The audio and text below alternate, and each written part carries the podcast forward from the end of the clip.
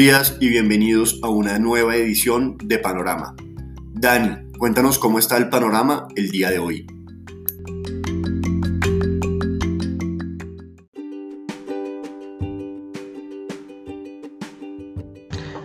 Buenos días Nico y a todos los oyentes del podcast Panorama de Global Securities, hoy 5 de mayo de 2021.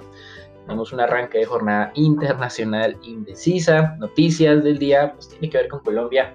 Publicación de utilidades de Bancolombia y Ecopetrol que superaron las expectativas. Ha sido llamativo lo ocurrido en las últimas horas con respecto a las declaraciones de la actual secretaria del Tesoro de los Estados Unidos, Janet Yellen, quien ayer realizó algunas menciones acerca de que las tasas de interés tendrían que subir un poco para evitar sobrecalentamientos. Esto generó preocupación en los inversionistas, liquidaron acciones, se refugiaron en tesoros y posteriormente Yellen tuvo que salir a aclarar que número uno, ella no es miembro de la Reserva Federal, dos, respeta, respeta la independencia, ella ahora es la secretaria del Tesoro y tres, em, su previsión estaba con miras hacia el futuro, lo cual es una obviedad Estados Unidos con un buen ritmo de crecimiento. En algún momento tendrá que empezar a incrementar las tasas de interés y por eso el mercado ha venido incrementando las tasas de descuento de los tesoros de largo plazo.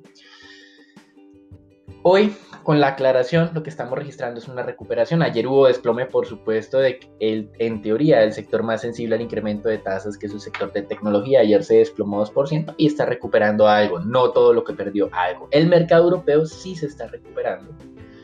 Eh, ayer había perdido el 1.4% y hoy está recuperando una proporción casi igual. Con respecto a decisiones corporativas, Goldman Sachs se está uniendo ya algo a otras entidades financieras para pedirle a sus empleados que regresen a, las oficinas en Estados Unidos y en Londres a partir del mes de junio. Recuerden que Estados Unidos y Reino Unido son dos de las economías que más han avanzado, o de los países más bien, que más han avanzado en este tema de la vacunación con vacunas de segunda y de tercera generación. En divisas, hoy comenzamos muy estables. El dólar no cambia frente a moneda de reserva, está el mismo cierre de ayer, el índice de X ya está en 91.3, aunque durante las últimas jornadas, es decir, desde el cierre del día jueves, el dólar se ha fortalecido 0,75 frente a moneda reserva y 1,1% frente a monedas de América Latina. Hoy también el índice del ASI amanecía aparentemente estable, pero recuerden que durante este periodo de tiempo el peso colombiano es la que más se ha habilitado por todo lo que ha venido ocurriendo, ha perdido cerca de un 3% en su valor. En materias primas, el petróleo se está recuperando a pesar de que la situación en India está lejos de solucionarse y Narendra Modi rechazó descartó la posibilidad de una cuarentena total. Aquí lo más interesante es que una delegación india asistió a Londres a una reunión del G7, seguramente para hablar del tema de las vacunas y de una coordinación internacional de ayuda. Pero dos miembros de esa delegación resultaron positivos con COVID, por lo cual tuvieron que aislarse también. Y esto nos ha llamado mucho la atención. Una isla que lideró, pues porque su población era pequeña, la vacunación en términos proporcionales en el mundo. Eh, Seychelles, que solo le interesa pues, a, aquellos visitantes que les gustan destinos paradisíacos y lo pueden obviamente pagar, eh, ha tomado la decisión de regresar nuevamente a cuarentena. ¿Qué pasó en esta isla? Basó su vacunación en una vacuna china, Sinopharm, no es la que está llegando en este momento a América Latina.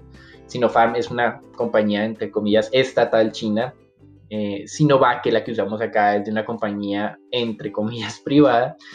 Y lo que es llamativo es que hay que estar muy pendientes de este tipo de decisiones. Ya hemos visto problemas en Chile, que también ha tenido un avance eh, muy importante en la vacunación, pero que todavía pues no han dado tiempo suficiente para que la población desarrolle, digamos, em, anticuerpos. Parece que con las vacunas chinas hay que tardar un poco más tiempo o parece que vamos a tener que tener otro tipo de refuerzos con las vacunas de Estados Unidos y el Reino Unido que son de segunda y de tercera generación. Bueno, volviendo al tema del petróleo, se recupera a pesar de todas estas eventualidades y riesgos que tenemos. El Brent se está acercando nuevamente a los 79 dólares y en el tema de renta fija, pues tratando de explicar esto que pasó ayer con las declaraciones de Yellen, dijo que eh, ella es secretaria del, Tesoro, no es miembro de la Reserva Federal, obviamente tiene una opinión informada de lo que puede ocurrir.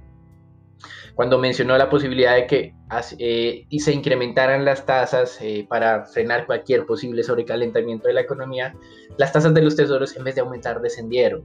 Esto es, eh, digamos, contraintuitivo, como lo mencionamos en el texto que también compartimos con nuestros clientes. Eh, es como el, esto no lo enseñan en los textos universitarios de economía. esto parece más bien a aquellos que son aficionados al billar, que les gustan las carambolas, tratar de entender eh, con todos los rebotes que se hacen en la mesa, todos los rebotes que se hacen en el mercado, explicar por qué cuando alguien dice que las tasas van a subir, bajan. Eh, como mencionábamos, la liquidación en acciones y la búsqueda de refugio en temas de deuda pública de Estados Unidos puede ser esa explicación. Es interesante cómo se desarmó la carambola también cuando ella trató de salir a Em, explicar que no es miembro de la Fed y segundo que ella hablaba del futuro, lo cual como mencionamos previamente es una obviedad. Se desarmó la carambola y hoy ya tenemos incrementos nuevamente en las tasas de descuento de los tesoros en cerca de 3 puntos básicos. Estamos en niveles del 1.63, la semana ha registrado niveles más altos. Recuerden que abajo tenemos un nivel del 1.51, quedamos a solo dos puntos básicos de ese nivel eh, de soporte. Creemos que puede haber algunas jornadas adicionales en, este sentido, pero estamos en una corrección, en un más bien congelamiento en medio de una tendencia alcista, pues la economía de Estados Unidos efectivamente se está recuperando. Y hoy tuvimos un dato de empleo privado que es bueno, no estuvo tan alto como se venía eh, anticipando por el promedio de analistas.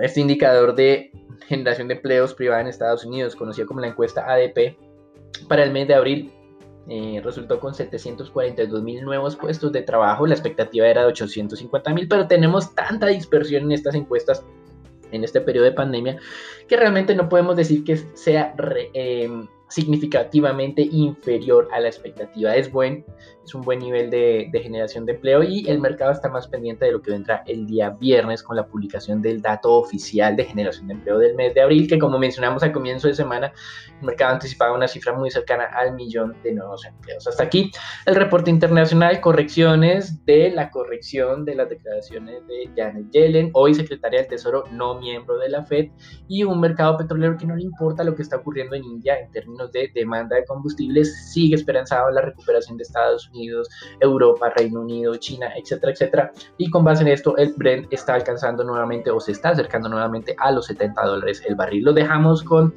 Daniela, Nicolás, Raúl y Marcela para que nos cuenten qué está pasando en Colombia y nos actualicen la situación del mercado de capitales con miras en lo que está ocurriendo pues en la vida política y económica del país, estas dificultades de la reforma tributaria, estas nuevas propuestas de una reforma tributaria transitoria que no es la solución estructural y las protestas sociales que se mantienen en el país.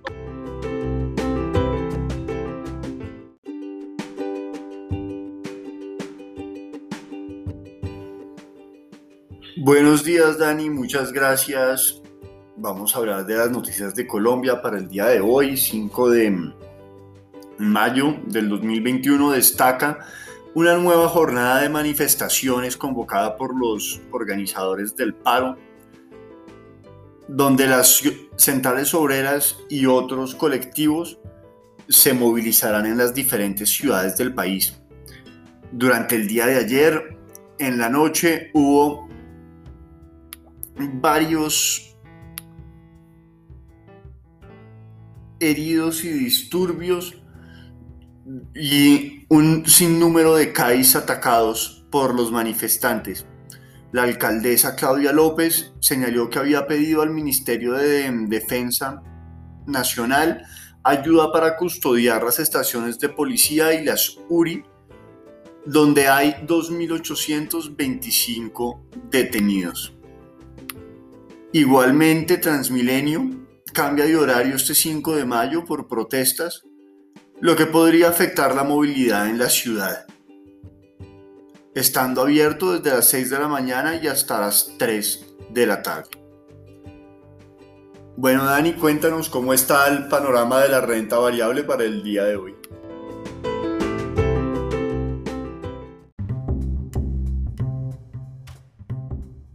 Buenos días. En el mercado de renta variable la jornada anterior se negociaron 89 mil millones de pesos, donde la especie más transada fue preferencial Bancolombia con 20 mil millones de pesos. Ayer observamos una jornada de un poco eh, mayor calma en el mercado accionario local. El índice se valorizó 0,09% y cerró en 1.217 puntos. La especie más valorizada fue Avianca con un 2,48%, mientras que la especie que más presentó desvalorizaciones fue Con un menos 11,11%. El de ayer, a cierre de mercado, conocimos resultados de las dos importantes compañías Bancolombia y Ecopetrol. Por parte de Eco, Bancolombia, la compañía reportó unos resultados con una sorpresa positiva para el mercado, una utilidad 61% superior a lo presentado en el primer trimestre del 2020 y una recuperación frente al cuarto trimestre del 2020 donde se registraban pérdidas. También destaca el ROE anualizado de 8% frente a los resultados negativos que observamos en el cierre de año. La cartera bruta crece cerca de un 3% trimestralmente, sin embargo se mantiene también cerca de un 3% por debajo de lo que fue el mismo periodo del año pasado. El margen neto de interés aumentó un 5,1%, esto siendo 1.1 puntos porcentuales por encima del trimestre anterior y un poco por debajo de lo el primer trimestre del 2020.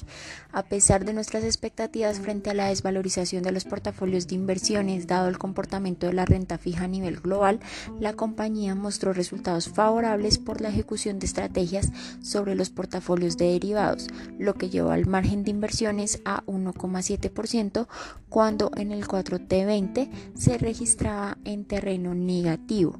Los cargos por provisiones fueron de 1,3 billones de pesos disminuyendo cerca de un 37% contra el trimestre inmediatamente anterior y 7% comparado con el primer trimestre del 2020. Este nivel de provisiones explicado en gran medida por el deterioro en calificación de clientes por COVID-19, donde sigue estando en valores superiores a niveles que veíamos en el 2019 por parte de Ecopetrol. Ecopetrol reportó unos resultados positivos superando también las expectativas del mercado, mostrando una dinámica relevante a pesar de la lenta recuperación de la producción local, la cual se ubicó en niveles inferiores al año pasado. Los ingresos crecieron en un doble dígito, en un 14% anual, favorecido por los incrementos de los precios del crudo, los cuales incrementaron cerca de un 20%, la tasa de cambio y una exitosa estrategia comercial general generando una contracción del diferencial de la canasta de crudo a un nuevo mínimo histórico de 3,5 dólares, impulsado por el aumento de las exportaciones a Asia, el cual asciende a cerca del 60% del total de las exportaciones. Los costos se contrajeron cerca de un 7% anual ante una reducción de las, de las valorizaciones de los inventarios, mientras que los gastos operacionales crecen en cerca de un 10% anual por la finalización de proyectos y viabilidad de pozos en Ecopetrol México. El EBITDA se ubicó en cerca de 8,2 billones de pesos con un crecimiento de un 55% anual y el margen EBITDA pasó de 34,9% a 47,8% en términos anuales. La utilidad neta muestra un crecimiento no comparable en términos anuales ante un impairment registrado de 1.2 billones de pesos en el primer trimestre del año, donde al excluir este efecto la petrolera logró duplicar su utilidad en un 130% anual. Consideramos que la recuperación seguiría, aunque la producción local tomará más de un año para volver a niveles prepandemia.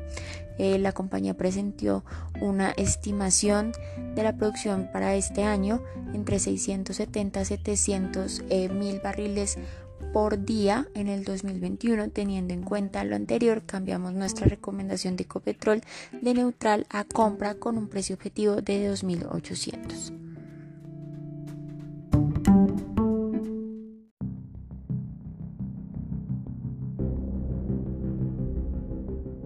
Buenos días Dani, muchas gracias. Soy Nicolás de Francisco y vamos a hablar del dólar. En la jornada de ayer el precio de apertura fue de 3.810 pesos por dólar con una tendencia al alza hasta cerrar en los 3.829 pesos con 50 centavos, donde el peso colombiano se devaluó en 19 pesos con 50 centavos frente a su par estadounidense. El precio promedio durante la jornada fue de 3.831 pesos con 37 centavos.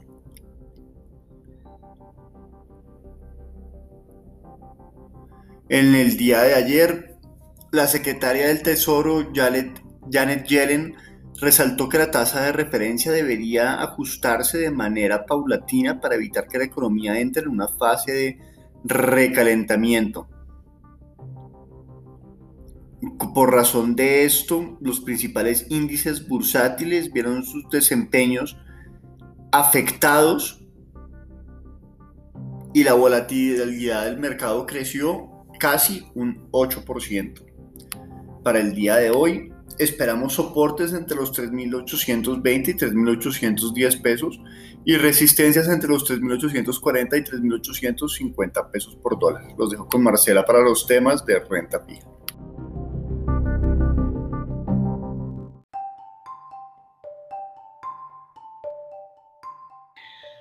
Buenos días para todos. Durante la jornada de ayer, la curva de tasa fija se desvalorizó 3,71 puntos básicos en promedio y la curva de Uber se desvalorizó 3,73 puntos básicos en promedio en medio de la incertidumbre que se está generando en torno a la situación actual del país.